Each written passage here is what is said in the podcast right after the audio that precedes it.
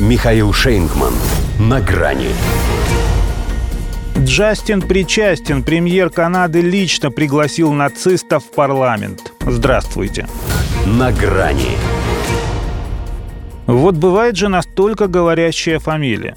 Мало того, что Гунька – это лохмотье, так в нашей литературе это еще и друг Незнайки. И ведь все сошлось. Если иметь в виду, что премьер Канады и теперь говорит, что вообще не знал, кому они устроили групповую овацию 22 сентября 2023 года. А газета Globe and Mail узнала, что приглашение прийти в палату общин на Зеленского престарелый укронацист получил лично от Джастина Трюдо. Хотя в этом никто не сомневался, даже когда спикер парламента Энтони Рота брал все на себя, признавая чествование эсэсовца своей виной.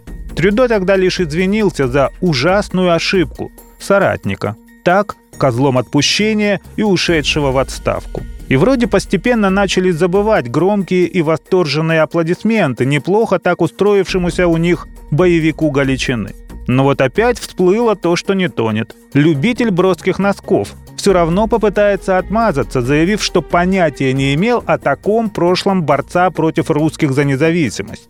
Но на гипотетическом суде это тоже признали бы дачей ложных показаний. Нью-Йорк Таймс еще 37 лет назад сообщала, что у правительства Канады есть поименный список недобитков, что укрылись от возмездия кленовым листом. К тому же у Трюдо это семейное. Еще папаша его, Пьер, будучи премьером, признавался, что намеренно не преследует нацистских преступников, проживающих в Канаде. Правда, даже он не дошел до того, чтобы их превозносить. Тут яблочко от яблоньки совсем оторвалось. Наконец, когда у тебя вице-премьером внучка фашистского прихвостня, ты, конечно, должен понимать, что она плохого не посоветует, только своего. Зря, что ли, Христия Фриланд курирует канадско-украинский конгресс, в активе которого значился и тот же Гунька.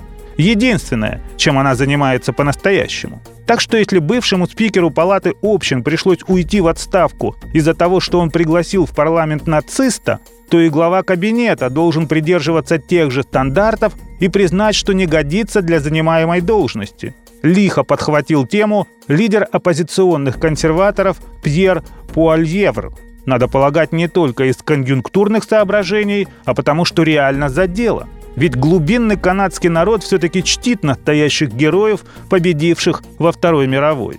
И ему не важно, что палача с тех пор и след простыл, затаился. Премьер-то все еще Трюдо, хотя под 80% граждан уже очень хотят, чтобы было после.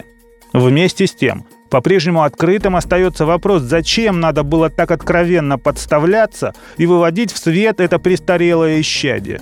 Хотя Владимир Путин практически сразу предложил два исчерпывающих варианта ответа. «Нужно быть», — сказал он, — «или идиотом, или негодяем». Ну и, как теперь точно установили, премьером Канады. В общем, если у нас Тришкин кафтан, то у них в этом смысле Трюдошкина гунька. Это значит, бесполезно застирывать пятна на мундире, когда он превратился в лохмотье. До свидания. На грани с Михаилом Шейнгманом.